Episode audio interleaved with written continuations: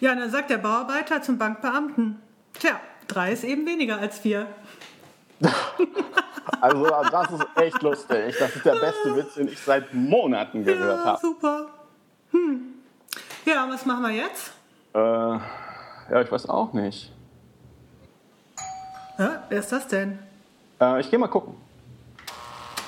Hey, Martina, Oliver, ich habe eine super Idee.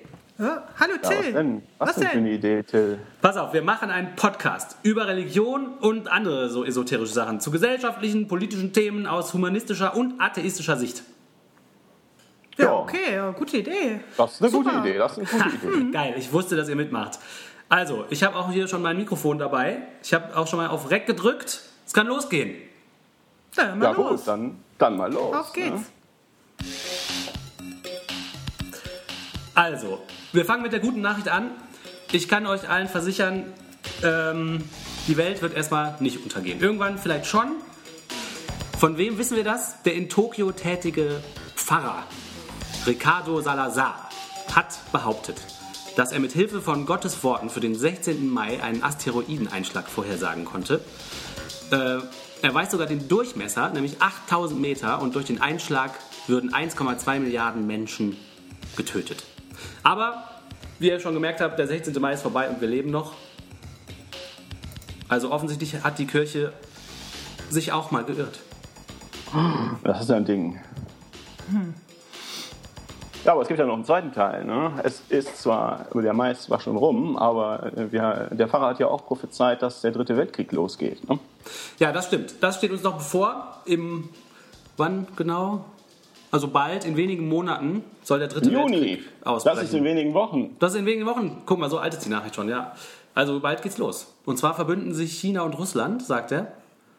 Und dann geht's richtig los. Na, aber das ist ja schon interessant, ne? Das ist ja eigentlich jetzt nicht so was, was man so, äh, so kennt von den, was ist das jetzt, ein katholischer Priester oder Ja, ich glaube schon, ne?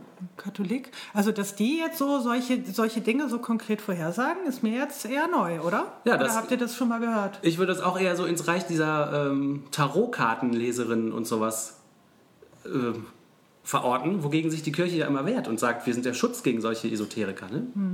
Äh, Es gibt also regelmäßig, insbesondere evangelikale Leute, die den Weltuntergang hervor, vorhersagen. Ähm, äh, und die dann auch immer, das ist, passiert nur so oft, dass da niemand drüber berichtet. Das ist ja auch lächerlich. Äh, Also es ist einfach lächerlich. ja, ja. Was ist ein, das ist eine Auswirkung. Das- Das Problem ist, ähm, aus christlicher Sicht gesehen haben die Leute eigentlich recht. Wenn man mal den ganzen, äh, den ganzen katholischen kirchlichen Überbau wegnimmt und die ganzen Dogmen wegpellt, dann bleibt, wenn irgendwas gewesen ist im ersten Jahrhundert in Galiläa, falls da wirklich jemand in der Gegend rumgelaufen ist, dann hat er den Weltuntergang gepredigt. Da war äh, dieser Rabbi Joshua halt ein Weltuntergangsprediger, der sagt, dass äh, der das Ende der Welt ist nah und kehrt um, tut Buße und ihr kommt zum Vater nur durch mich. Und darauf ist dann nachher im Laufe der Jahrhunderte alles Mögliche an Zeug drauf gestapelt worden. Das heißt, was diese, diese Weltuntergangsprediger machen, ist, die pellen nach und nach äh, die Dogmen weg und kommen zu der eigentlichen Botschaft des Christentums, dass die Welt bald untergeht. Aber interessant sind da die Details, die dann auch zutage treten, je nachdem, wer es dann vorher sagt. Das Ne? ist natürlich komplett absurd. Das ist komplett absurd. Weil die Welt ist seit 2000 Jahren nicht untergegangen. Und es gibt auch keinerlei Anzeichen dafür, dass sie es jetzt tut. Ja, ja, natürlich, natürlich. Aber es ist trotzdem überraschend, dass so eine Nachricht, die wie gesagt eher so auf den Jahrmarkt gehört, finde ich dann von so einer offiziellen, so einem Vertreter der Kirche dann so. Und die Kirche, ich habe jetzt auch Ja, nicht gelesen, dass denn- sie sich davon irgendwie distanziert und sagt, ja, also, ähm, Ist er denn römisch-katholisch oder ist er nur katholisch? das weiß ich Es gibt nicht. ja auch die Altkatholiken und alles mögliche andere. Das ist, gibt ja mehr, mehr Sekten, als, äh, als man sich so vorstellt. Ich finde es dennoch interessant. Entweder er steht in dieser, halt in dieser Tradition, aber damit macht man, verbreitet man natürlich auch wieder Angst und Schrecken, ne? wenn man sowas vorhersagt. Ja. Unter seinen- Äh, Irgendwelche Leute, die ihm folgen, wird das schon haben. Ne? Ja, hier steht, dass der in Japan eine riesen Fangemeinde besitzt, dieser Salazar. Also es scheint mir wirklich nur Aufmerksamkeitsgeheische zu sein. Ne? Also Das ist doch super. Ich meine, du machst, du machst ein Scheinproblem auf, die Welt geht bald unter, dann bietest du den Leuten eine Scheinlösung, aber wenn ihr schön betet und mir folgt, dann geht sie vielleicht doch nicht unter. Ja, man kreiert zuerst das Problem, danach die Lösung und schon ist man erst Und da. man sagt die Spesen ein. Ja. Ganz genau. Ganz genau. Ja, das ist ja deren Business. Das ist ja deren Kernbusiness. Ja. Na gut, äh, wir können dann ja mal gucken, ob wirklich im nächsten Monat die Welt untergeht. Äh, nee, was war es? Der Weltkrieg anfängt. Mhm, der Ähm, dritte. Im Zweifelsfall melden wir uns dann aus dem Bunker. Äh, eine Verbindung zum Satelliten für unser Medienimperium werden wir schon finden. Ja, das, das werden wir schaffen. Wir haben Vorher- ja hier einen Bunker unterm Haus, einen Atombunker. Es ist ein atheistischer Atombunker. Es ist Ah, just für sowas angelegt. aha, aha. Und wer Kirchensteuer zahlt, darf nicht rein. Genau, genau, genau. genau. Ja, ja, ist ja nur fair. Ja, den haben damals die Echsenmenschen gebaut. ja, genau. Ja, ich bin auf einen Artikel in der Süddeutschen aufmerksam geworden, vor einer Woche ungefähr. Und die Süddeutsche berichtet darüber, dass die sächsischen Linken ähm, vorhaben, einen Antrag an die Bundeslinken, an den Bundesparteitag der Linken anzu, einzureichen. Und da geht es um die strengere Trennung von Kirche und Staat. Und ähm, warum mir der Artikel aufgefallen war, ist, der, ist die Tatsache, dass die Süddeutsche es nicht dabei belässt zu berichten, dass die sächsischen Linken diesen Antrag also bundesweit einreichen wollen, sondern dass die Süddeutsche dieses Ansinnen schon direkt äh, als, ähm, bezeichnet als völligen Schwachsinn und das hat gar keine Chance. Also die Süddeutsche schreibt, man muss bei den Linken kein bekennender Christ sein, um das Projekt für ein sauberes Eigentor zu halten. Also die machen praktisch direkt schon Meinung dagegen. Und äh, das ist ja relativ lustig, fand ich das. Also die Linke möchte Staat und Kirche trennen und wird dafür ausgelacht, ja? Offensichtlich, so scheint es zu sein, Okay. ja. Und man kann hier mal schauen, äh, es gibt hier ein Interview im Domradio mit dem äh, mit jemandem, der als äh, der als Leiter des katholischen Büros in Sachsen bezeichnet wird. Ich, ich weiß nicht, was das katholische Büro ist, aber ich gehe davon aus, dass das eins dieser Lobbybüros ist, die die großen Kirchen im, äh, in den Landtagen haben. Also die müssen gar nicht ihre Lobbyisten schicken, wenn so ein Antrag auf den Tisch liegt. Die sind nämlich schon da und Perfekt. sitzen wahrscheinlich mit am Tisch. Und dieser Mensch heißt Christoph Plötsch, nee, Christoph Pötsch, Pötzsch, Christoph Pötsch. Pötzsch. Und der sagte uns, ähm, das ist im Domradio, dieses Thema erfüllt uns nicht mit Panik. Man arbeitet gut mit der Partei in Sachsen zusammen. Man arbeitet gut mit Und- der Partei zusammen, das hört sich wirklich sehr schön an. Und dann ähm, geht er davon aus, dass also diese zusammen, es geht dann weiter im Interview, die äh, Zusammenarbeit zwischen Staat und Kirche ist hier in der Geschichte verankert, das hätte überhaupt nichts mit Politik zu tun und so weiter und so fort. Also äh, man muss sagen, in Deutschland ist Staat und, Staat und Kirche nicht getrennt, in richtigen Ländern ist das so, äh, bei uns ist das nicht so, das hat historische Gründe, ähm, können, wir, können wir ein andermal äh, gerne im, im Detail äh, im Detail darauf eingehen, warum das so ist und warum das nicht so ist. Aber witzig ist halt, wie du sagst, äh, da macht es mal jemand.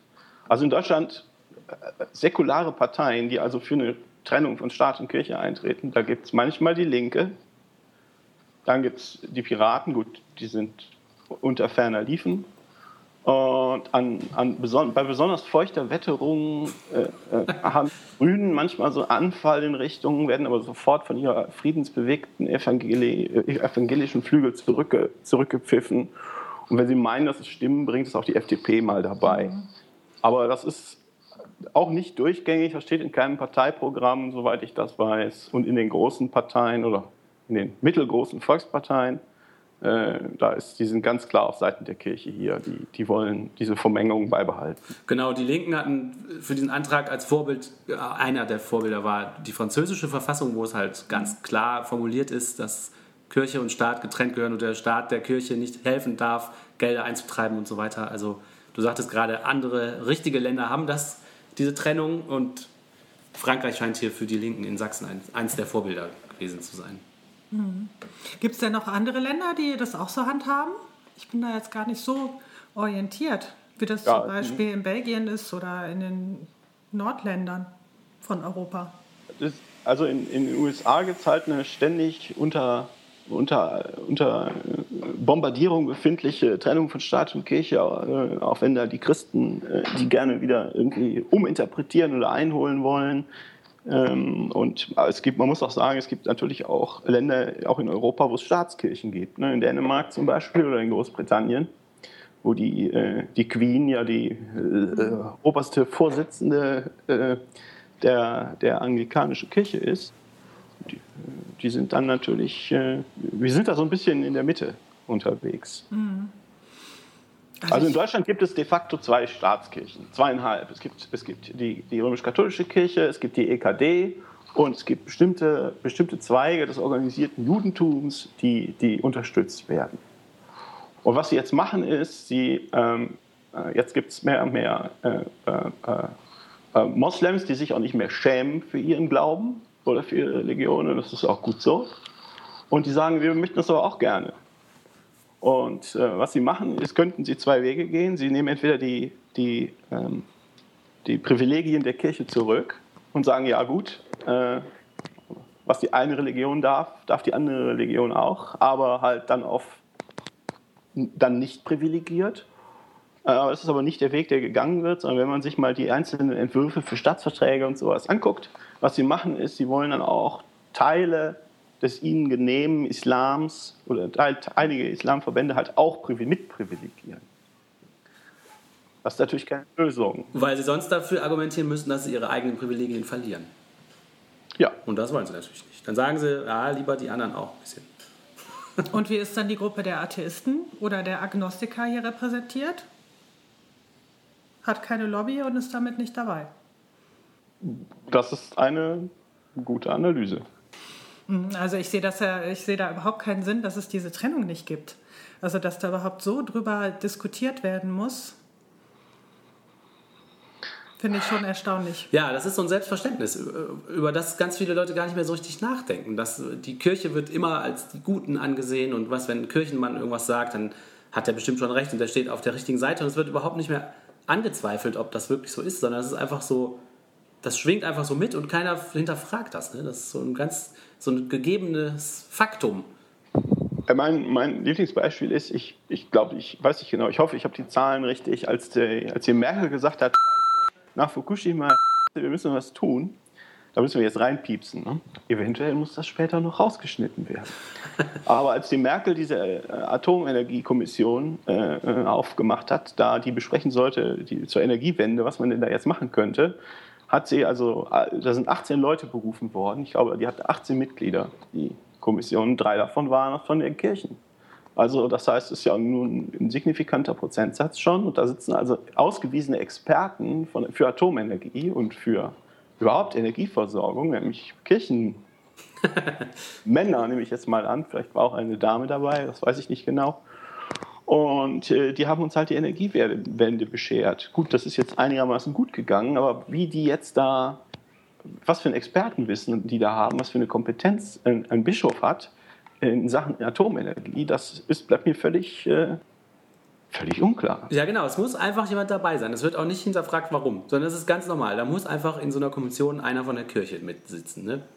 Ja, oder drei. Ja, ja, oder drei. Rundfunkräten und so weiter und so fort. Ja. Natürlich auch alles. Ja. Ja, also ich wäre auch für eine stärkere Trennung von Kirche und Staat zu haben. Ich finde das wirklich, also ich bin wirklich überrascht, dass nur diese kleine Gruppe äh, der Linken sich so stark jetzt momentan dafür einsetzt. Weil ich denke, das müsste einem größeren Teil der Bevölkerung irgendwie am Herzen liegen. Also ein, eine Sache ist ja immer, dass man sagt, selbst die, die vielleicht nicht mehr so an die, jetzt an die Kirche glauben, dass die sagen, ja, unsere Werte sind aber ja so christlich. Aber wenn die wirklich jetzt, wenn sowas transparent wäre oder wenn man das stärker wüsste, dass da wirklich diese Kirchenvertreter bei solchen Entscheidungen mit dabei sind, ich glaube, dass das halt insgesamt gar nicht so bekannt ist. Ja, das glaube ich auch. Ich glaube auch, dass die Tatsache, dass in Deutschland die, die, die Kirche und der Staat gar nicht so getrennt sind, äh, das ist, glaube ich, auch super wenig bekannt. Die Leute sagen immer, wieso, in, das ist doch in Deutschland getrennt. Aber es ist halt nicht, ne? Mhm. Es gibt äh, es gibt, es gibt einen Bericht vom äh, Humanistischen Verband in Deutschland, ich, äh, Humanistenverband Deutschlands. Kann ich, kann, ich auch mal, kann ich auch mal füreinander mal was, was vorbereiten. Und die haben festgestellt, dass es also eindeutig eine gläserne Decke gibt. Äh, in, insbesondere in Politik und auch in vielen Wirtschaftskreisen. Es gibt ja also äh, im Bundestag sind schon religiöse Leute überrepräsentiert und äh, wenn man sich mal anguckt, wer im Bundeskabinett sitzt, das sind fast alles Leute, die in der Kirche organisiert oder engagiert sind. da können wir gerne mal eine Liste machen. Da gibt's, das, das haben also andere Leute schon durch, durchgeguckt. Das heißt, die haben sehr guten Einfluss. Du hast zwar auf den unteren Ebenen hast du noch eine bunte, bunte Durchmischung, aber schon wenn es darum geht, dass auch in den Wahlkreisen jemand aufgestellt wird als Direktkandidat oder als Listenkandidat, dann guckt man mal ganz genau, in welche Kirche der denn geht und ob schön regelmäßig und so weiter und so fort. Das heißt, wir haben also eine, eine Politiker, die sind überdurchschnittlich religiös oder sagen wir mal überdurchschnittlich kirchlich und die sehen da natürlich kein Problem mit. Ja. Kein Problem drin. Und wie meinst du, wie hat man sich das konkret vorzustellen? Also wenn diese Listen aufgestellt werden, kommen dann die kirchlichen Berater und sagen, ja, nimm mal lieber den anderen, der, der ist in der Kirche? Oder? Äh, das, äh, das weiß ich nicht. Das würde mich ja meinen. Es gibt, immer mal wieder, es gibt immer mal wieder Berichte, da haben letztens auch die Grünen ein Papier veröffentlicht, das hat mich gewundert und gefreut. Äh, das müsste ich mir aber im Detail angucken. Das kann ich mal machen. Das kann ich beim nächsten Mal, kann ich da was zu erzählen. Ja, das also möchte ich jetzt ungern was erzählen, ohne, ohne das wirklich, wirklich zu wissen und Ja. was ich einfach nur gerüchteweise gehört habe oder in Diskussionen gehört habe. Okay, zwar haben wir hier eine Nachricht aus unserer lockeren Reihe Neues aus Österreich. Zu nah an der Kerze. Mädchen, acht Jahre, fing bei der Erstkommunion in der Kirche Feuer. Und das Mädchen wurde dann vom Bürgermeister gerettet. Und der Stadtpfarrer Hans Wurzer berichtet hier heute aus Österreich. Stadtpfarrer Hans Wurzer, bekannt als Tormann der Priester Fußballnationalmannschaft, dankt danach dem Helfer und dem lieben Gott.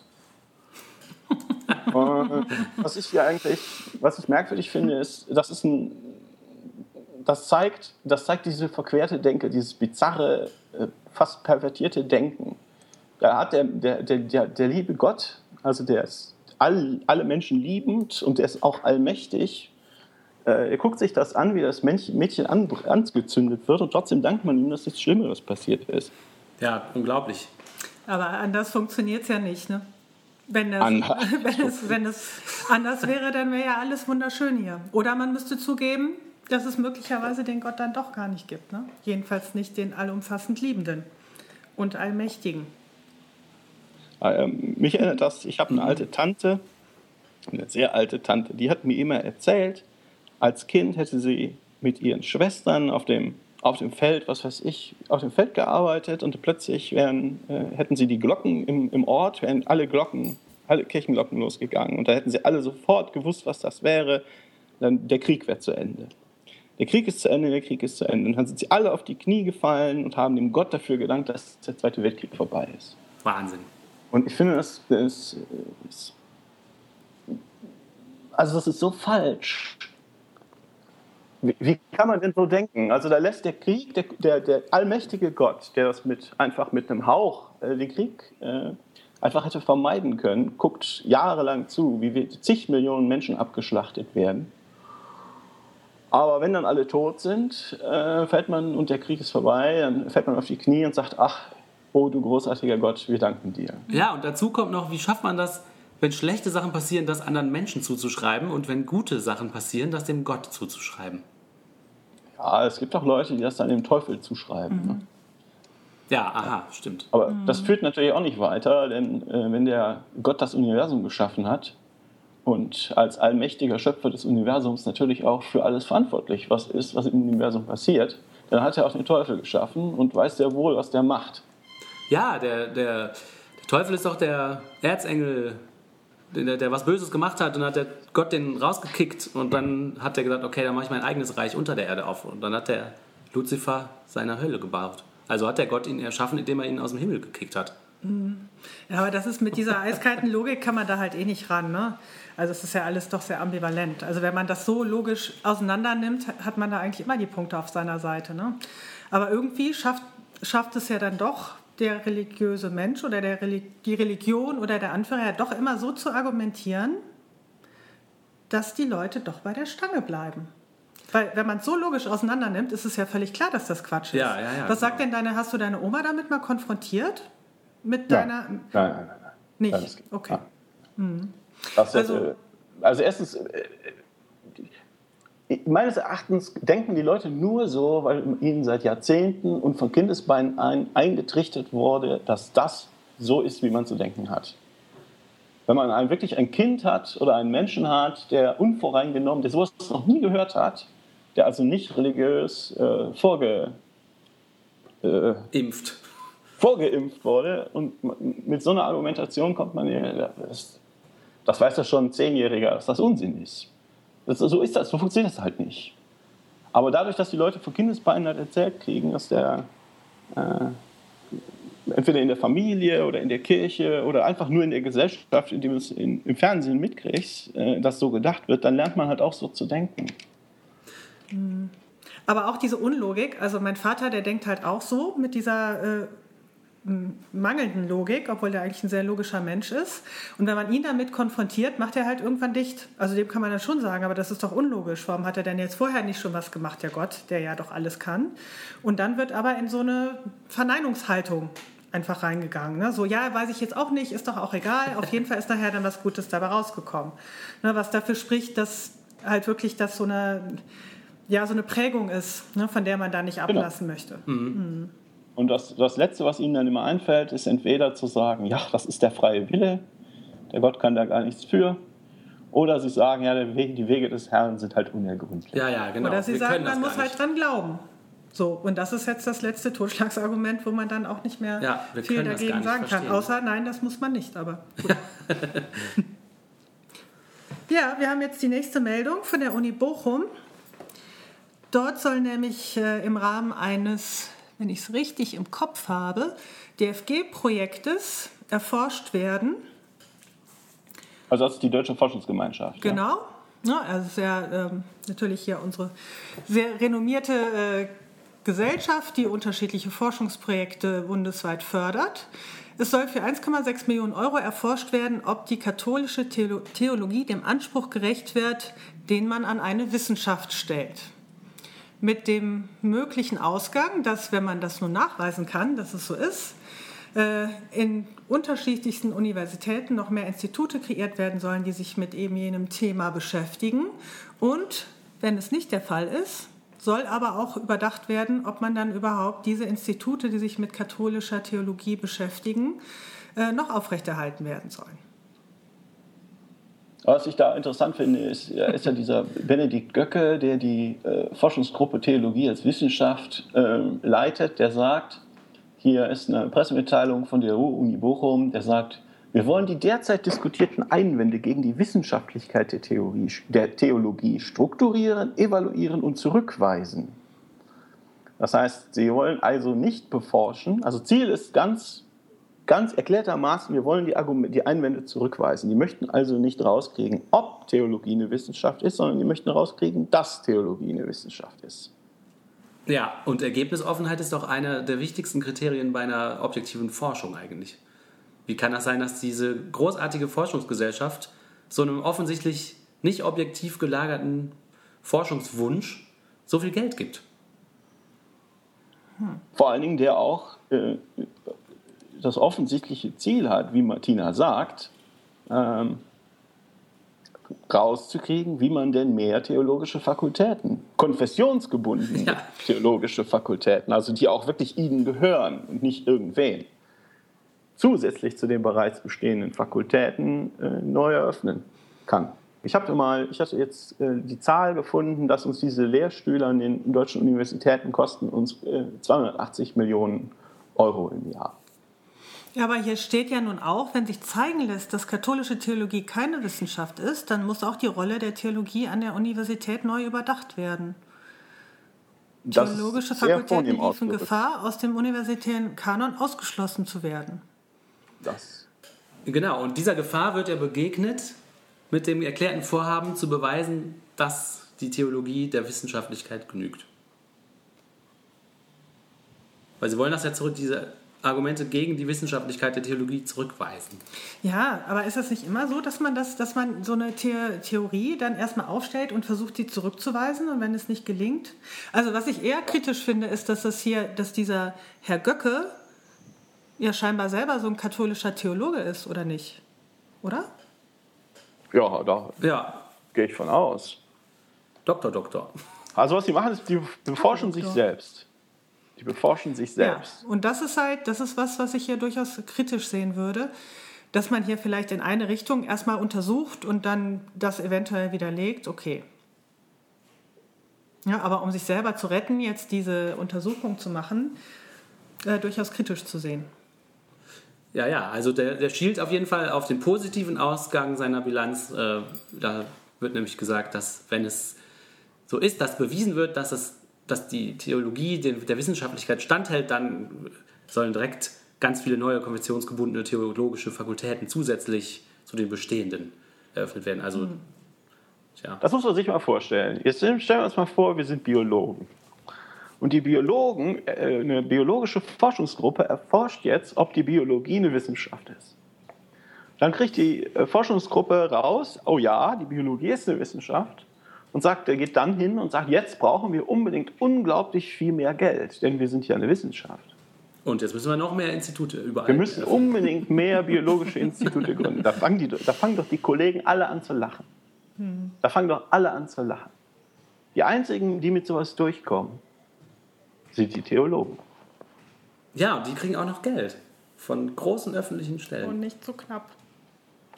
Ja, wie gesagt, mit 280 Millionen äh, äh, Euro. Ich weiß nicht, ob das äh, für die gesamten äh, theologischen Fakultäten ist oder ob das nur für die für die Dogmatiker ist. ich hatte das in einem Buch über, über Dogmatik gelesen. Ähm, damit, kann man, da, damit könnte man durchaus ähm, was Richtiges beforschen. Ne? Ja. ja, ja. Nicht nur irgendwelche Leute sich selbst. Naja. Auch hier scheint so zu sein, dass die Leute, die entschieden haben, dass das, ob das Geld gezahlt wird oder nicht, äußerst unkritisch der Religion gegenüberstanden und gesagt haben, die, das sind die guten Leute von der Kirche, die werden da uns schon nicht betrügen, denen geben wir mal das Geld. Das ist halt so. Die Kirche ist halt was Gutes. Denen gibt man dann halt das Geld. Denen gibt man das Geld. Next. Next ist eine wunderbare Nachricht für Atheisten. Und zwar gibt es, ja, was ist es eigentlich genau? Eine Studie, eine Erhebung, eine Statistik? Ich glaube, es ist eine Umfrage. Es eine Umfrage? Eine Umfrage von IDEA. Genau, eine Umfrage von IDEA. Und diese Umfrage hat herausgefunden, dass, warte mal, 16 äh, Prozent der Deutschen der Meinung ist, dass der Heilige Geist auch heute in der Welt wirkt. Und das berichtet IDEA und die freuen sich ganz arg darüber. Und wenn man das so liest, kann man als Atheist sich auch freuen, weil man ja sagen kann, ja, dann sind es halt fast 80 Prozent oder mehr, die das nicht mehr glauben. also das, was mich da ein bisschen erstaunt ist, das ist ein, ist eine, also IDEA ist eine evangelikale oder sagen wir mal ganz vorsichtig evangelische Nachrichtenagentur. Und äh, die haben also zum Pfingstfest diese Umfrage machen lassen. Und irgendwie ist es halt, ich meine, 16 Prozent glauben, dass es einen Heiligen Geist gibt. Das ist jetzt nicht gerade viel. Ja. Also wenn das das Beste ist, was sie können. Ja. Ähm, 84 Prozent sind offensichtlich nicht der Meinung, dass der Heilige Geist heute noch in der Welt wirkt. Das ist doch toll für uns Atheisten.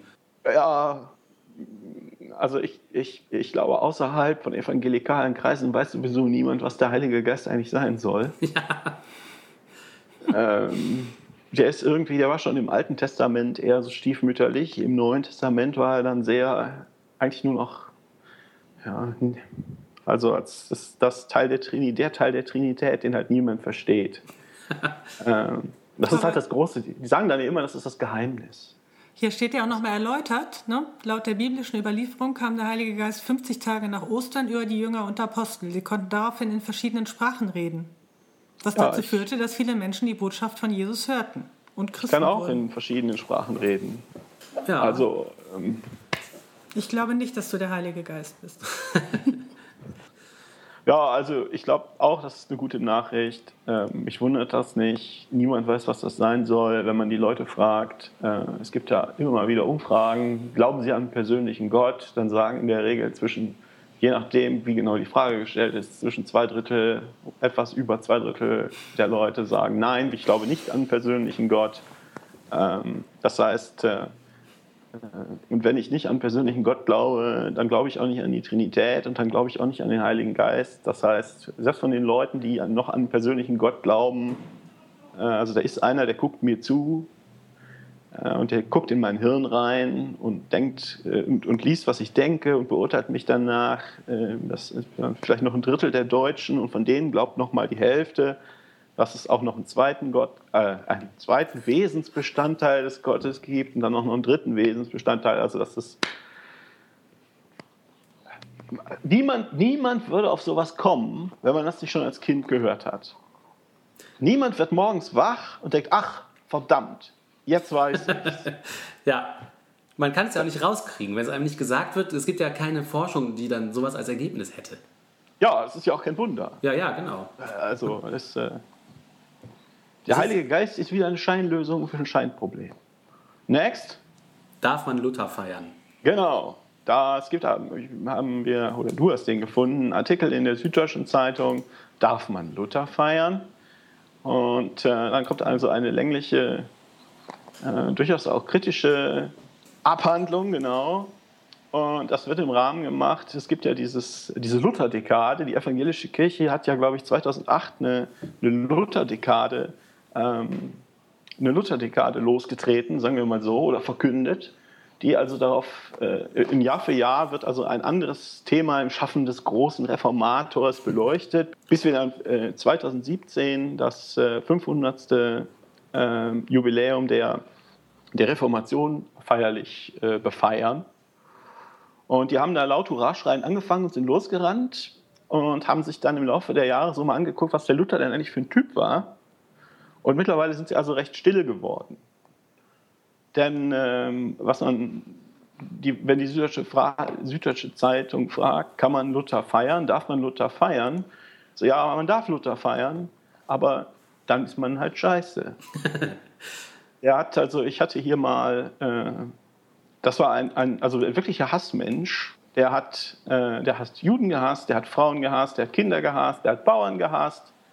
Ähm, ich hatte hier mal Zitate gesammelt. Ich weiß nicht, soll ich da was zu vorlesen oder ist uns das zu garstig? Nee, ich, mich interessiert das schon. Lies doch mal vor. Ja. Also da gibt es äh, sein Traktat von Martin Luther von den Juden und ihren Lügen.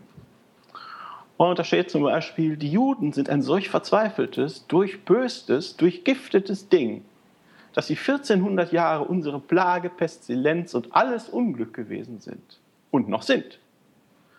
Man sollte ihre Synagogen und Schulen mit Feuern anstecken, unserem Herrn und der Christenheit zu ehren, damit Gott sehe, dass wir Christen seien, ihre Häuser desgleichen zerbrechen und zerstören.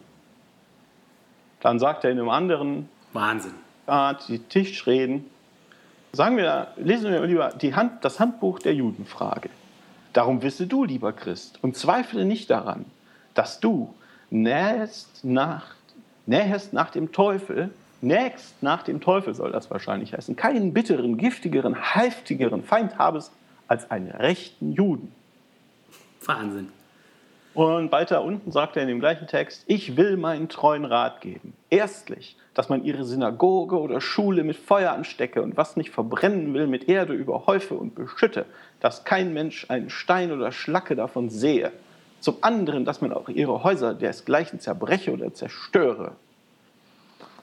Also das sagt er nicht nur einmal, das schreibt er auch nicht in sein Tagebuch, äh, irgendwie persönlich und irgendjemand hat es gefunden, sondern das sind halt ähm, das sind halt Bücher oder Pamphlete, die tausendfach verbreitet werden. Ne? Ja, ein merkwürdiger Mann, sich den so als Vorbild vorzuknöpfen ne? oder und, äh, rauszuhängen. So andere Leute haben sich den im Laufe der Geschichte durchaus als Vorbild genommen. So sagt zum Beispiel der evangelisch-lutherische Landesbischof Martin Sasse aus Eisenach, am 10. November 1938, an Luthers Geburtstag, brennen in Deutschland die Synagogen. Vom deutschen Volke wird die Macht der Juden Wirtschaft, auf wirtschaftlichem Gebiet im neuen Deutschland endgültig gebrochen und damit der gottgesegnete Kampf des Führers zur völligen Befreiung unseres Volkes gekrönt. Wahnsinn. Also die Nazis fanden das super. Die haben sich den als Stich, ja, Stichwort Das ist ja nachvollziehbar, klar. Und ähm, Hitler hat auch Luther öfter zitiert. Also er war zwar Katholik, äh, Katholik und war katholisch unterwegs, aber man musste ja auch was für die äh, vielen Protestanten im Land machen. Ja, und bei solchen schönen Zitaten hat der Hitler sicherlich ein reiches Sammelsurium an tollen Sprüchen gefunden. Wollt ihr auch was über Frauen hören? Ja. Mhm. Da sagt er in der Sammlung Werke, der Tod im Kindbett ist nichts weiter als ein Sterben am, elend, am edlen Werk und Gehorsam Gottes. Ob die Frau sich aber auch müde und zuletzt tot trag, tragen, das schadet nichts. Lasst sie nur tot tragen. Sie sei darum da. Weiter geht's. Es ist ein arm Ding um ein Weib. Die größte Ehre, die das Weib hat, ist, dass wir allemal, nein, allzumal durch die Weiber geboren werden. Die Ordnung fordert Zucht und eher das Weiberschweigen, wenn die Männer reden. Unkraut wächst schnell, darum wachsen Mädchen schneller als Jungen. Frauen haben einen breiten Podex und weite Hüften. Das ist mir zu doof, das lese ich nicht vor. Okay, jetzt hören wir dich aber. dann. Sehr gut. Echt, das ist nicht eins, es geht hier endlos weiter. Ne? Das ist endlose Sammlung. Er hasst doch die Bauern. Steche, schlage, würge, hi, wer da kann. Bleibst du darüber tot, wo dir einen seligeren Tod kannst du nimmer erlangen. Next. Drum sollt ihr hier erschlagen, würgen und stechen, heimlich oder öffentlich, wer da kann und daran denken, dass nichts Giftigeres, Schädlicheres, Teuflischeres sein kann als ein aufrührerischer Mensch, den man wie einen to tollen Hund totschlagen muss. Äh, Das ist also seine Reaktion äh, zu dem Bauernaufstand, den es damals gab. Also in, in großer Not haben die Bauern gesagt, wir müssen was tun, wir können uns nicht weiter, ähm, weiter ausbeuten lassen. Und er hat sich da also ganz äh, wie als guter Kirchenmann vor den Karren der Autorität spannen lassen. Sagt dann auch, wir brauchen Tyrannen. Es ist eine verdammte, verfluchte Sache mit dem tollen Pöbel. Niemand kann ihn so gut regieren wie die Tyrannen. Sie sind der Knüppel, der dem Hund an den Hals gebunden wird. Der Knüppel, der dem Hund an den Hals gebunden wird? Bla bla bla. Das Schwert zeigt deutlich an, was für Kinder es unter sich hat, nämlich nichts als verdammte Schurken. Der Esel will Schläger haben und der Pöbel will mit Gewalt regiert werden. Ja, so fühle ich mich auch. Das wusste Gott, Gott wohl. Drum gab er der Obrigkeit nicht einen Fuchsschwanz, sondern ein Schwert in die Hand. So, man, er, hasst also, er hasst also Juden, er hasst Frauen, er hasst Bauern. Es gibt auch Stellen, dass er Kinder hasst und Behinderte. Ähm, aber, und da wird er nützlich, er hasst eine Person noch viel mehr als alle die zusammen, nämlich den Papst. Ja, Der Papst ist der Teufel. Könnte ich den Teufel umbringen? Warum sollte ich es nicht tun? Mörder mit Schwert, Ketzer mit Feuer strafen. Warum greifen wir uns nicht vielmehr die Päpste, Kardinäle, Bischöfe und das ganze Geschwür? Waschen unsere Hände mit ihrem Blut. Und ich würde davon ausgehen, dass er das, was er so sagt, dass das auch nicht irgendwie übertragen gemeint ist und dass man da irgendwas Positives dran finden kann als Gleichnis oder was, sondern das hat er genauso gemeint, wie er das gesagt hat. das glaube ich auch, vor allem wenn er das Denke so oft auch. wiederholt auch. Äh, Das ist ja auch ziemlich eindeutig. Was, äh, also Platz für Interpretation ist da nicht sehr viel. Also dieser Mann wird von der evangelischen Kirche in Deutschland ein Jahrzehnt lang eifrig befeiert und war ein Hassprediger. Und niemand redet Er war darüber. ein Hassprediger. Und ich habe jetzt gerade im vorgestern im Süddeutschen Magazin äh, war eine lange Reportage über Frau Käßmann, ähm, die ehemalige Vorsitzende der evangelischen Kirche in Deutschland, die ja dann durch diese Alkoholautofahrt ihre Ämter abgeben musste und jetzt aber eine neue Aufgabe gefunden hat. Äh, und zwar reist sie durch ganz Europa und auch die ganze Welt als sogenannte Luther-Botschafterin und verkündet überall allen Leuten, wie toll der Luther ist und sie bezeichnet sich selber als große Verehrerin von Luther und dieser Bericht ist sehr ausführlich über die Person Käßmann und auch dort wird mit keinem Wort erwähnt, dass der Luther ja eigentlich offensichtlich, wie wir jetzt gehört haben, eine streitbare Person ist oder auch Seiten hat, die absolut krass sind und nirgendwo scheint es wert, das auch zu erwähnen, auch nicht in einem kleinen Nebensatz oder so. Ja. Amen. Ja, Also man kann natürlich Luther feiern. Man kann auch die Reformation feiern, obwohl ich sagen würde, die Reformation hat uns nichts gebracht, außer äh, Sektiererei und einen 30-jährigen Krieg. Aber ich meine, man kann auch Autobahnen feiern, wenn man un- unbedingt will, ohne zu sagen, wir danken dem Hitler, dass er die Autobahnen gebaut hat. Ne? Also man kann das Werk feiern, ohne den Mann zu feiern. Aber äh, soweit sieht sich die, die Kirche dann wohl doch nicht in der Pflicht. Aber so viel habe ich jetzt auch gar nicht mitgekriegt von diesem Luther-Dekade. Es scheint ja Nee, so zu nee, sein, nee, nee. Die dass der sind- Kirche sind- dann irgendwann selber aufgefallen ist, dass das Ja. ungeschickt war oder Zumindest genau. Leute, auf den Plan wie uns, Leute wie uns auf den Plan rufen könnte. Das ist also, das, die sind laut, laut Hurra-schreiend losgelaufen, haben sich dann mal das Material näher angeguckt, mit dem sie arbeiten mussten und sind dann recht leise geworden. Das habe ich auch gelesen. Da macht man sich natürlich auch sehr angreifbar, wenn es so einfach ist, solche Stellen entsprechend zu zitieren. Ja, zum Beispiel angreifbar durch Alles uns. Marketing. Next. Am, Im März hat der Präsident des, äh, des Saarbrücker Amtsgerichts, das habe ich hier vom Domradio, äh, der heißt Stefan Geib und der hat gesagt, ich möchte, dass die Kreuze aus den Sitzungssälen des Saarbrücker Amtsgerichts entfernt werden. Das Kreuz, so Geib damals, sei auch Symbol einer Autorität. Es sei aber nicht dieselbe Autorität, in deren Namen wir Recht sprechen. Daher habe das Kreuz in einem Sitzungssaal keine Daseinsberechtigung. Und der Trierer Amtsbischof, nein, Quatsch, der Trierer Bischof Ackermann sagt, das hat damit gar nichts zu tun.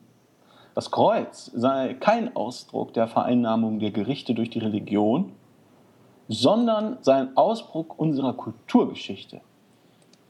Es habe vielmehr mit unseren Wurzeln, unserem Glauben und unserer Kulturgeschichte zu tun. Und dann äh, macht er den, also pullt er den Yui, äh, ist der, der übliche Geschichts-Yui, und sagt, nach dem, Schritt, nach dem Schrecken des Dritten Reiches sei der Gottesbezug ganz bewusst im Grundgesetz verankert worden, sagte Ackermann, als ob was, was damit zu tun hätte. In Europa ist der Gottesbegriff nicht nur eine abstrakte Chiffre, sondern er ist wesentlich gesprächt durch das christliche Gottesbild. Aber waren dich die Gerichte. Ja. Ja, ich versuche den Satz zu verstehen. In Europa ist der Gottesbegriff keine abstrakte Chiffre, sondern wesentlich geprägt durch das christliche Gottesbild. Also der christliche Gottesbegriff ist geprägt durch das christliche Gottesbild. Danke, Herr Ackermann. Ja, der Gottesbegriff ist geprägt durch das christliche Gottesbild. Der- der- ich glaube, das geht wieder in diese Richtung, dass wir geprägt sind, also dass wir, dass unsere Kultur so eng mit dem Christentum verwoben ist. Du hast recht, jetzt verstehe ich, was er meint. Äh, er meint, in der Verfassung steht nicht irgendein Gott, Ja. sondern der christliche Gott. Ja. Ja, okay, okay, jetzt habe ich es verstanden. Ähm, gut, und was, was halten wir davon? Also ich dachte immer, die Gerichte wären der Versuch der Menschen, äh, sich durch selbstgemachte Regeln an objektiven Maßstäben, die man vorher zusammen im demokratischen Prozess festlegt, zu messen. Äh, und die Richter und Gerichte hätten sozusagen die Aufgabe, nicht den Glauben und Demut zu, zu, auszuüben, sondern hart am Text zu arbeiten und zu gucken, ob gewisse Handlungen Verbrechen sind oder nicht und dann halt genau nach den Regeln, die man vorher selber sich, wir Menschen uns selber geschrieben haben, sozusagen zu arbeiten. Ja. So habe ich das bis jetzt verstanden. Aber das ist genau der Punkt. Wer, wer macht diese Regeln? Ne? Und die, also Herr Ackermann jetzt hier, für die Kirche sprechend, sagt ja, die Regeln kommen aus dem Christentum. Ne? Also es gibt keine, ich meine, Recht ist ja auch irgendwie moralisch. Ne? Ob du jetzt da äh, gewisse Dinge bestrafst oder nicht, das muss ja irgendwo herkommen. Ja, und hier Herr Ackermann sagt ja wieder, das kommt, also so verstehe ich das, das kommt sehr stark auch eben aus diesem christlichen Glauben heraus. So als wären, also man, man einigt sich nicht als, als Menschen auch vielleicht ohne Religion, sondern nur durch die Religion. Und da bin ich jetzt also wirklich nicht, bin ich ganz anderer Meinung. Weil man auch, wenn man nicht christlich geprägt ist, sich natürlich an gewisse Moral- und ethische Werte hält. Ja, finde ich auch. Und ich finde außerdem auch, sagen wir mal, selbst wenn in dem demokratischen Prozess ganz viele christlich geprägte Menschen sich Regeln geben, die ähnlich den Regeln sind, die man teilweise in der Bibel finden könnte, selbst wenn das so wäre, wäre das ja trotzdem kein Grund, in dem Gericht ständig das Kreuz hinzuhängen, weil in dem demokratischen Prozess waren ja auch andere Leute beteiligt und äh, deren Symbole hängen ja nicht darum, sondern es ist ja gerade sozusagen, klar sind die Menschen von dem, wer sie sind, beeinflusst, während sie den demokratischen Prozess durchleben und diese Regeln sich geben. Aber danach ist das ja praktisch zu Ende. Diese, also danach ist es halt die Regel, die man sich als Mensch gegeben hat und nicht als Gott. Oder so. Und deswegen finde ich, gehört das Kreuz nicht dahin. Nee, aber auch interessant ist, dass er hier das Dritte Reich nochmal bemüht, ne? Nach den Schrecken des Dritten Reiches. Ja, das, das machen sie immer. Ähm, Ja, Die haben sich Kollege. irgendwann, die haben also diesen UI äh, äh, installiert, dass, äh, dass sie gesagt haben, äh, dass sie irgendwie so tun, implizit so tun, als seien, seien die Nazis halt so alle böse Atheisten geworden und man müsse sich von denen jetzt, äh, man müsse sich von denen jetzt abgrenzen, indem man, indem man besonders christlich ist. Was sie gemacht haben, ist, das war, das war wirklich also ich, man müsst, ich, ich muss mal rauskriegen, wer das, wer das, äh, wer, wer diesen Gedankengang zum ersten Mal aufgebracht hat. Das war wirklich genial. Die, haben, äh, die sind nach dem Zweiten Weltkrieg äh, aufgewacht und haben gesagt, oh, das war irgendwie scheiße. Äh, und haben dann äh, äh, die Nazis zu Atheisten erklärt. Die haben gesagt, die sind gottlos, im Sinne von, äh, Gott war nicht mit ihnen. Das ist ihnen aber auch erst nachher aufgefallen. Und äh, aus dem, der Gott war nicht mit ihnen, haben sie dann gemacht, oh, dann waren die bestimmt Atheisten. Mhm. Also sie haben es unterwegs umdefiniert, äh, den Begriff. Und jetzt, jetzt impliziert er da, obwohl natürlich jeder Historiker weiß, dass das Unsinn ist, jetzt impliziert er also hier, dass, das, äh, dass der christliche Glaube oder eine Vermischung von Staat und Kirche, der nichts anderes ist das, wenn man ein Kreuz im Gerichtssaal hat, dass nur das uns vom Faschismus rettet und von der Diktatur. Mhm. Und dazu kommt, dass halt ganz viele Leute auch der Meinung sind, dass nämlich das, was ihr gesagt habt, äh, äh, nicht stimmt, sondern dass gottgemachtes Recht natürlich menschengemachtes Recht bricht. Oder über, ähm, übertrumpft, meinst du? Ja, das ist ja. halt mhm. viel wichtiger. Was, was ich mir vorstelle, ist, wie ich mich fühlen würde, wenn ich in, in sagen wir mal, in der Türkei wegen Falschfahrens ähm, äh, vor einem Richter lande und da hängt ein großer Halbmond über dem. Oder muslimische Hoheitszeichen. Das würde mir, glaube ich, nicht gefallen. Nee. Und genau das machen die hier auch. Hier kommen atheistische Leute kommen wegen, wegen, wegen Falschfahrens äh, vor, vor, vor, vor einen Amtsrichter oder auch muslimische Leute oder andere Leute und dann, dann ist da so ein religiöses Hoheitszeichen, was halt auch nicht meins ist. Ne? Der Bischof sagt ja im Wesentlichen, ach, das gilt für uns alle, weil wir sind alle davon geprägt. Wir sind ja alle Christen. Deshalb macht das nichts, dass das da hängt. Ja, ja. Aber es stimmt ja nicht. Nee, genau. Und es stimmt immer weniger. Also Richtig. Die Zahlen sprechen ja eine eigene Sprache. Du hast ja auch gerade schon gesagt, wie wenige Leute tatsächlich eigentlich sich damit total krass identifizieren. Also aber hier, das ist auch interessant. Ich lese gerade noch hier den Satz von der Frau Annegret Kramp-Karrenbauer der CDU, die das Symbol des Kreuzes versteht als eine Ermahnung zur Demut es gelte daran zu denken, dass Menschen nicht der Weisheit letzter Schluss sind. Also das geht wieder in diese Richtung, Oliver, ne, was du gesagt ja. hast. Gott weiß mehr. Ja. Mhm. Doof, wenn das vor Gericht dann so ist, ne? Dann sagt der Richter ja schuldig. Oder die Begründung ist dann ja, Gott hat zu mir gesprochen. Mhm. Das ist echt saugefährlich. Und das Gegenteil von dem, was die Aufklärung wollte und von dem, was wir als zivile Gesellschaft wollen eigentlich. Also ich zumindest. Mhm. Aber lustig ist doch auch, dass vor, ich weiß nicht, das ist bestimmt schon 20 Jahre her, als die Diskussion in Bayern wegen den Kreuzen im Klassenzimmer war. Das war doch praktisch das Gleiche. Und jetzt haben wir es nochmal in den Gerichten. Ja, da hatten sich einzelne Eltern beschwert. Ne? Mhm, genau. dann, über die ist dann böse hergefallen worden. Ja, ja, ich weiß das noch. Ups. So, katholische Experten Glockenläuten nicht mit dem Muezzinruf gleichsetzen. Also auch hier, es geht etwas in eine, in eine ähnliche Richtung. Auch hier wird jetzt das Glockenläuten als zu Deutschland gehörig angesehen und im Gegensatz dazu aufgefasst zu dem Muezzinruf, der eine politisierbare apodiktische Aussage mit exklusivem Absolutheitsanspruch auch gegenüber Dritten sei. Also was sie machen ist, sie sagen, ja, ja, wenn wir bimmeln, hat das mit Religion nichts zu tun, sondern das ist einfach gute alte Tradition. Aber wenn die anderen Lärm machen, ist das böse. Mhm. Stimmt's? Ja, die sagen, das nonverbale Glockengeläut treffe keinerlei weltliche oder religiöse Aussage. Explizite weltliche. Es ist ja, es ist ja nur ein Glockengeläut, es ist ja nur ein Gegenstand, der läutet. Findet ja nicht umsonst findet das ja auch von einem Turm statt, beides, ne? Ja, möglichst viele Leute das hören, ne? Ja, ja, klar. Also ich persönlich finde jetzt das Glockenläuten schon etwas neutraler. Ich ja. ehrlich gesagt nicht. Okay. Das liegt aber nur daran, weil wir daran gewöhnt sind, dass es immer da ist. Ich habe mal eine Zeit lang gegenüber von der Kirche gewohnt, aus mhm. Zufall. Und es war super nervig. Also ich bin dann auch da weggezogen, weil es einfach super laut war und egal ob man Fernsehen wollte oder was auch immer. Und äh, also es war echt super nervig. Mhm. Und es ist halt, ich meine, warum können die Leute sich nicht eine Glockenläut-App installieren, die das unbedingt brauchen? Dann läutet halt das Handy, aber dann hört das nicht jeder andere. ja, ja, stimmt schon, dass da alle mit belästigt werden. Das ist bei dem einen wie bei dem anderen halt bescheuert.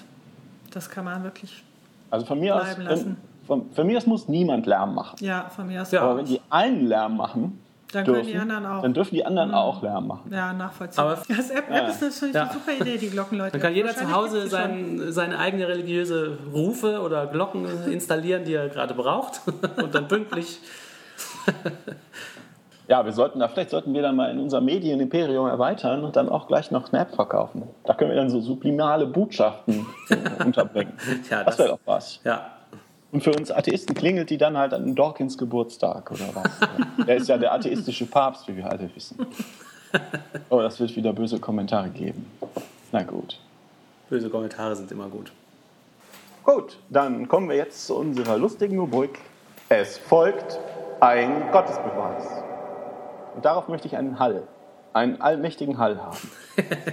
Das sollst du haben.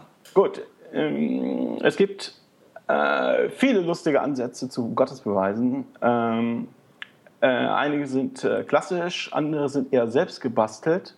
Und ich dachte, wir fangen mal mit einem klassischen Gottesbeweis an, dem ontologischen Gottesbeweis. Den hat sich der, äh, der Mönch, Mönch Amseln von Canterbury ausgedacht, im, oder er hat ihn erkannt im Ende des, Ende des, äh, Ende des 11. Jahrhunderts schon. Ah, Und eine Ontologie ist ja, wenn ich das richtig verstehe, eine Ontologie ist eine, eine Begriffswelt. Ne? Äh, also ein System aus Begrifflichkeiten. Möchte da jemand Ja oder Nein zu sagen? Ja, ein bestimmter Blick auf die Welt, ne? Ein bestimmtes, auch, Genau. auch eine Bedeutung, ne? So, und was er jetzt gemacht hat, ist, äh, er ist auf folgendes Argument gekommen, wie man die Existenz äh, des Bibelgottes beweisen kann. Und zwar erstens, der Gott ist das Wesen mit der perfekten Kombination von Eigenschaften.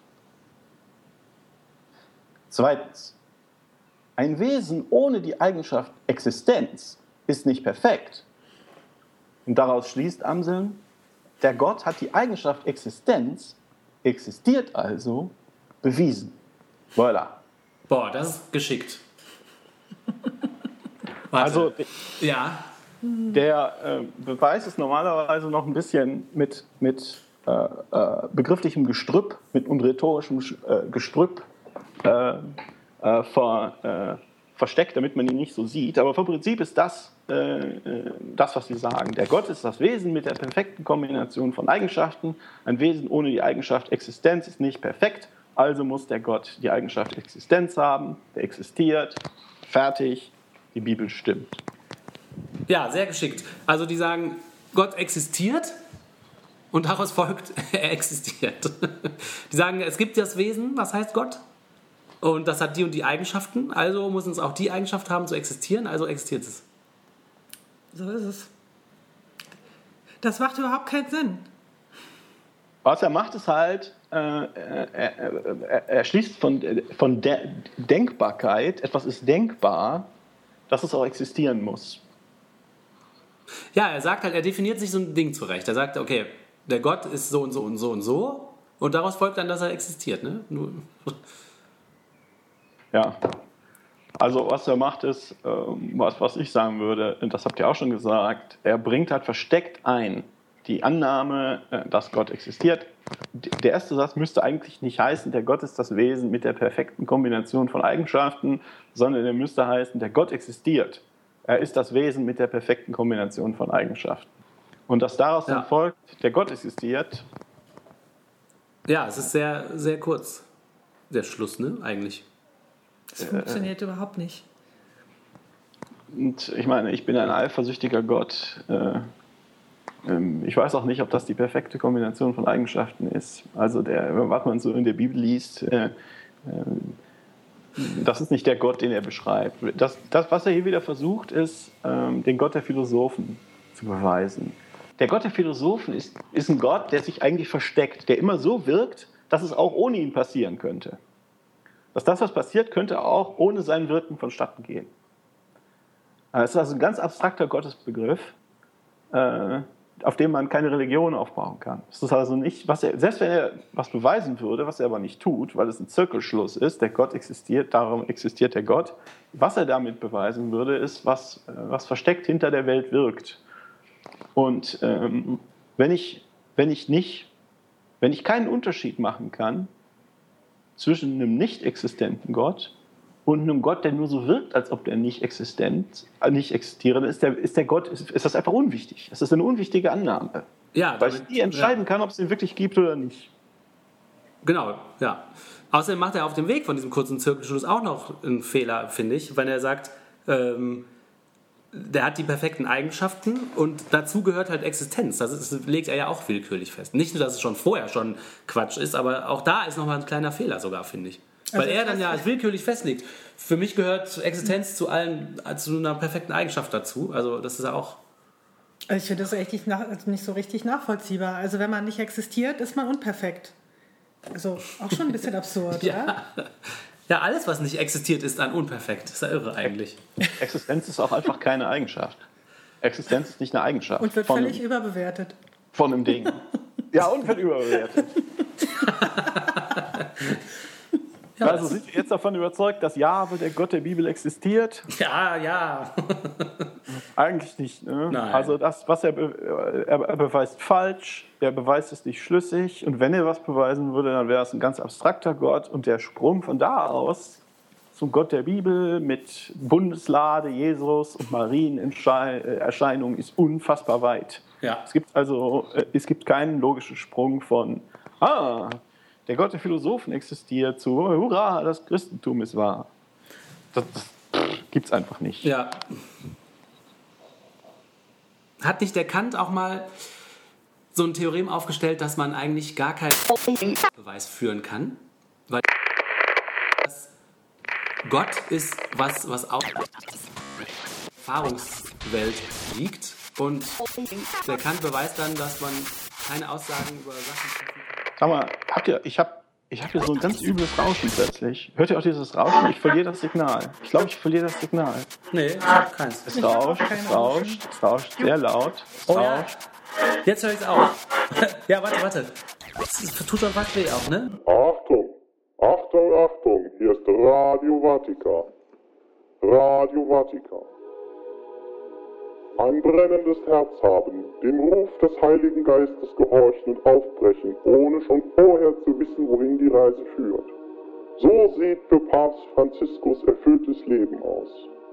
Wenn er die Unzufriedenheit bei unseren jungen Leuten von heute wahrnehme, dann wünsche er sich insgeheim, der Heilige Geist möge sie zwingen, aus sich herauszugehen und das Leben um einer edlen Sache willen zu verbrennen. Ich bin fertig. Du kannst jetzt zu den anderen Spielen gehen, Klein. Ja, aber was war das denn? Olli, bist du wieder da? Hallo? Was, was war das? Ja, Ich jetzt höre ich dich wieder. Jetzt höre ich dich wieder. Ah, scheiße, ich glaube, Radio Vatikan hat unser, Krass. unsere Sendung gehackt. Unsere Frequenz geknackt. Krass. Ah, Das ist krass. Ja, extra habe ich mich um die stärkste Atheistenverschlüsselung äh, gekümmert, die ich finden konnte. Ne? Das- Die kommen überall rein, ne? Die haben einfach mehr Geld als einfach wir. noch zu stark. Ja, also der Papst hat gesagt, junge Leute sollen ihr E- Leben um eine edle, edle Sache willen, zu ver willen verbrennen. Verbrennen. Was, was, was sagen wir denn dazu? Wenn ihr gar nicht mehr weiter wisst, dann verbrennt euch doch einfach.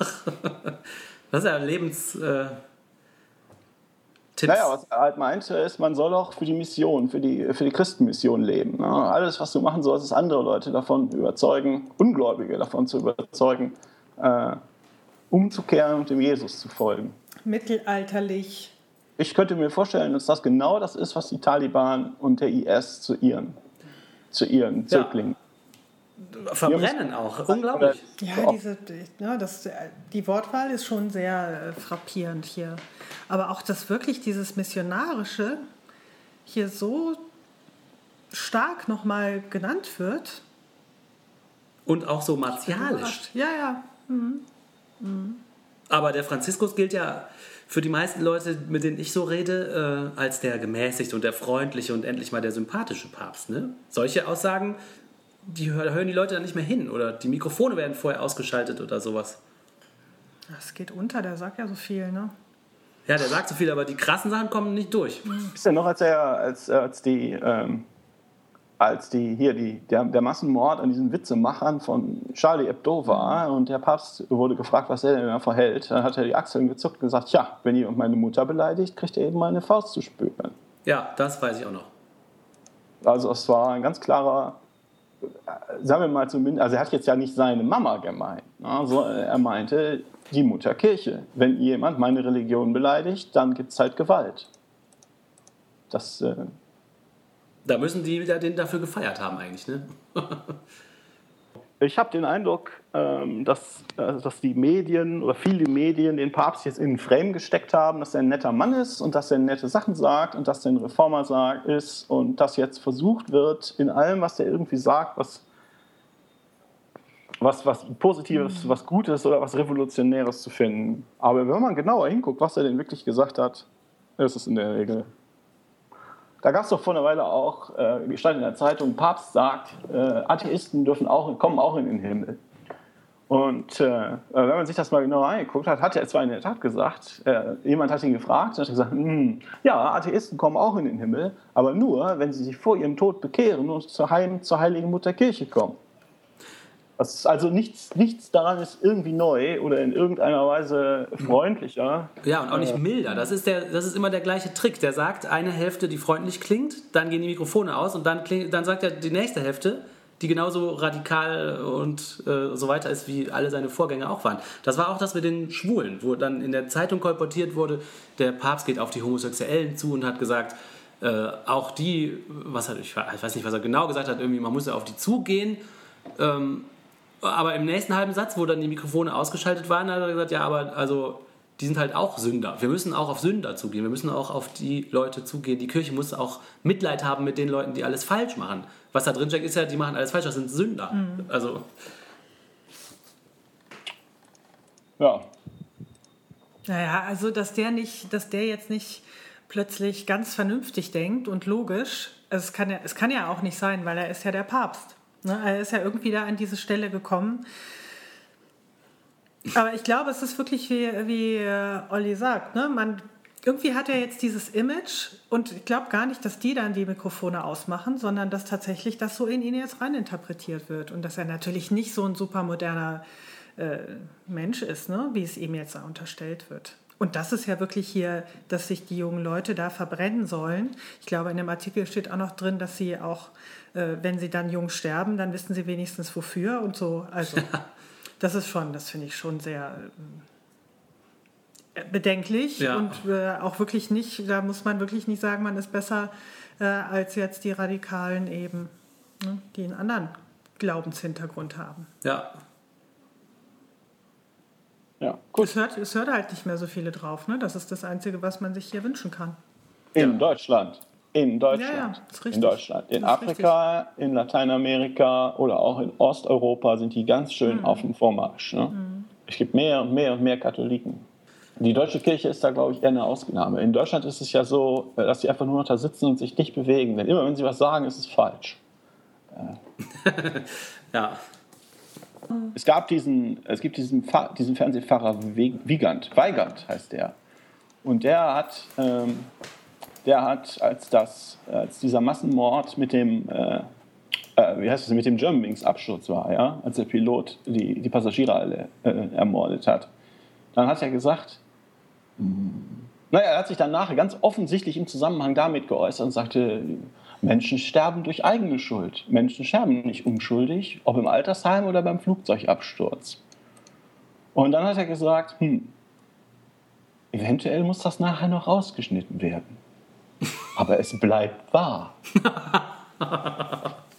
und dann hat der, der Schneidemensch aber gepennt und dann ist es halt mit, äh, mit ausgestrahlt worden und seitdem ist das einfach ein schöner Satz, den man bei Podcasts ab und zu sagen kann. Ja, das ist wirklich nicht schlecht. Der, äh, Im letzten Jahr hat ja der, der Bischof von, tja, es ist in der Schweiz, Chur, Chur, wie auch immer man das ausspricht, sagen wir mal, es heißt Chur. Der Bischof Vitor Suonda hat sich ja im, äh, ist im letzten Jahr nach Fulda gereist und hat da den denkwürdigen Satz gesagt, ähm, also bezüglich, hier, ich habe hier von dem Bericht von Blick aus der Schweiz, bezüglich Homosexualität zitierte Huonda zwei Stellen aus dem Buch Leviticus, Darunter den Vers, schläft einer mit einem Mann, wie man mit einer Frau schläft, dann haben sie eine Gräueltat begangen. Beide werden mit dem Tode bestraft, ihr Blut soll auf sie kommen. Unter dem Applaus der Anwesenden sagte Wanda, die beiden Stellen allein würden genügen, um der Frage der Homosexualität aus Sicht des Glaubens die rechte Wende zu geben. Das ist ein hartes Stück. Dann sagt er noch äh, zur Definition von Ehe und Familie, da gibt es keine Vielfalt der Ehe- und Familienmodelle. Auch wenn da jetzt ein Buch rausgekommen ist in meinem Bistum, ich weiß nicht, was das für ein Buch ist, und der Bischof sagt, davon auch nur zu sprechen, ist ein Angriff auf den Schöpfer. So, das heißt, er hat also äh, im Wesentlichen ähm, so, nun ja Todesstrafe für, für, für Homosexuelle aufgerufen. Interessanterweise sind die Frauen mal wieder vergessen worden. Es handelt sich also nur um homosexuelle Männer, die die Kirche ganz besonders interessant findet. Und da hat eine Schweizer Schulenorganisation vor dem Kantonsbericht Graubünden, das ist jetzt aktuell passiert, das ist wieder aus dem Blick, eine weitere Niederlage kassiert. Der, die Staatsanwaltschaft lehnte ab, gegen den Bischof zu ermitteln, ähm, nämlich mit dem Argument, dass Huanda so eine Aussage unmöglich ernst gemeint haben können. Das ist schön, ne? dass das Gericht besser weiß, ob der das ernst meint oder nicht. Oh, das äh, Gericht weiß das ganz genau und das war bestimmt auch ein ganz großer Lacher, als er das in der Kirche gesagt hat. Und ich schätze, dass die Betroffenen das auch für einen ganz großen Scherz halten. Ja, das ist und für die betroffenen Kläger, schreibt Blake, kommt es noch dicker. Sie wurden zu einer Entschädigung von 1200 Franken an den Bischof verurteilt und müssen die Prozesskosten von 1500 Franken bezahlen. Das ist Wahnsinn. ja wirklich krass. Warum müssen die denn eine Entschädigung bezahlen? Wenn man unterliegt, dann trägt man die Prozesskosten. Aber was, wofür ist die Entschädigung? Das heißt, der Bischof, sagen wir mal nicht, dass er zum Mord aufruft, aber der Bischof beleidigt eine Gruppe von Menschen. Die wehren sich und müssen jetzt eine unterliegen vor Gericht und müssen eine Entschädigung an den Übeltäter, also an den Bischof, zahlen. Weil das Gericht nämlich weiß, das ist ein netter alter Mann, der hat das humorig gemeint und man soll sich nicht so aufregen. Das ist echt Ist für mich irre. nicht nachvollziehbar, warum das so entschieden wurde. Und bedeutet es jetzt nicht auch, wenn es da so ein Urteil gibt, dass jetzt jeder sowas sagen kann? Weil der hat es dann ja auch nicht ernst gemeint. Stimmt wenn da steht, sowas kann man auf keinen Fall ernst meinen. Hier steht ja nicht, der kann das auf keinen Fall ernst meinen, sondern wenn jemand das sagt, kann es nicht ernst gemeint sein. Dann könnte man eigentlich alle möglichen Sachen sagen und dann behaupten, das war gar nicht ernst gemeint. Ja, vor allen Dingen kann man jetzt nach diesem Urteil sich auf das Urteil berufen. So verstehe ich jetzt, dass, äh, wie so Urteile funktionieren und die Rechtsprechung. Wenn ich jetzt sage, ich mm, das Gleiche sage, was er gesagt hat, kann ich dafür jetzt in der Schweiz zumindest nicht belangt werden. Wahrscheinlich nicht, Oder? ne? Also von daher relativiert man ja so eine Aussage total vor dem Gericht. Und was passiert, wenn man jetzt danach handelt? War das dann auch nicht ernst gemeint? Äh, Das ist aber wirklich schwer zu argumentieren dann. Ja, ja, das stimmt schon. Das stimmt schon. Das stimmt schon. Ja, eine ironische Handlung ist schwerer als eine ironische Aussage zu treffen. Ne? Was, was der Bischof und das Gericht jetzt gemeinsam gemacht haben, ist eine, eine gute Vorlage für weiteren Hass geliefert. Für religiös begründeten Hass geliefert. Das Ja. ist das, was sie gemacht haben. Ja, und die Aussage ist legitimiert worden durch das Gericht. Ja. Ja, ganz schön Hammer. Man fragt sich schon, wie so eine Entscheidung dann gefällt wird. ja. Ihr Lieben, wir haben jetzt über so viele unglaubliche Nachrichten aus aller Welt gesprochen. Und ich finde, dass es äh, diese wahnsinnigen Nachrichten verdient haben, dass wir einen wirklichen Piepvogel von all diesen Sachen küren hier. Und jeder kann sich ja seinen persönlichen Piepvogel kurz mal aussuchen und kurz sagen, warum er gerade diese Nachricht, dieser Nachricht den Piepvogel des Monats verleiht. Olli, was hast du denn unter diesen Nachrichten, was war deine allerlieblings-Piepvogel-Nachricht? Ich finde, also ich finde das alles, es ist harte, es ist eine harte Konkurrenz, aber was ich eigentlich am, äh, am perfidesten finde, ist die Verdrehung des Wissenschaftsbericht, des Wissenschaftsbegriffs, äh, Was die Uni, Uni Bochum will sich also selbst, die, da wollen die katholischen Theologen, die sich selbst beforschen wollen und rauskriegen wollen, ob sie mehr Geld verdienen sollten. Das finde ich, das finde ich für mich eigentlich, äh, alles andere ist so, ja, ja, man erwartet nichts Neues, aber das ist mal was Neues. Das Argument hatte ich also noch nicht gehört. Stimmt, das ist was, das ist innovativ. Aus, religiös, aus religiöser Sicht. Stimmt, das, ja, das, hm, okay. Und Martina, hast du auch einen Piepvogel? Ja, also mein Piepvogel des Monats ist auf jeden Fall die letzte Nachricht, die wir hatten, mit dem Herrn Wanda, der mit einer so unmöglichen Aussage, die so menschenverachtend ist, vor einem Gericht tatsächlich Recht bekommt. Stimmt, das ist ein Absolut echter Kracher. konkurrenzlos, finde ich jetzt in dem Fall. Ja, mich hat es auch geschockt. Also, dann hast du jetzt die entscheidende Stimme, ne? Tja, mein persönlicher Piepvogel, äh, ich baue da auf den Humor und wähle die Nachricht, dass, dass die Kirchenleute meinen, dass es ganz toll ist, dass 16% an den Heiligen Geist glauben, weil ich das so toll finde, weil das eigentlich voll die Niederlage ist. Und deswegen ist mein Piepvogel der, vielleicht der humorige und nicht der Bierernste. Ja, das heißt doch wohl, dass wir uns nicht einigen können und dass es halt keinen Piepvogel gibt. Oder drei. Oder drei, ja. Also, wir gratulieren äh, allen drei Drittplatzierten. ja, das ist gut. Ja, ähm, damit hätten wir es für heute erstmal geschafft, würde ich sagen. Wir wollen uns natürlich bei unseren Zuhörern ganz herzlich bedanken für die Zeit, die ihr in uns investiert. Äh, wir rufen hiermit explizit dazu auf, uns Kommentare zu schicken.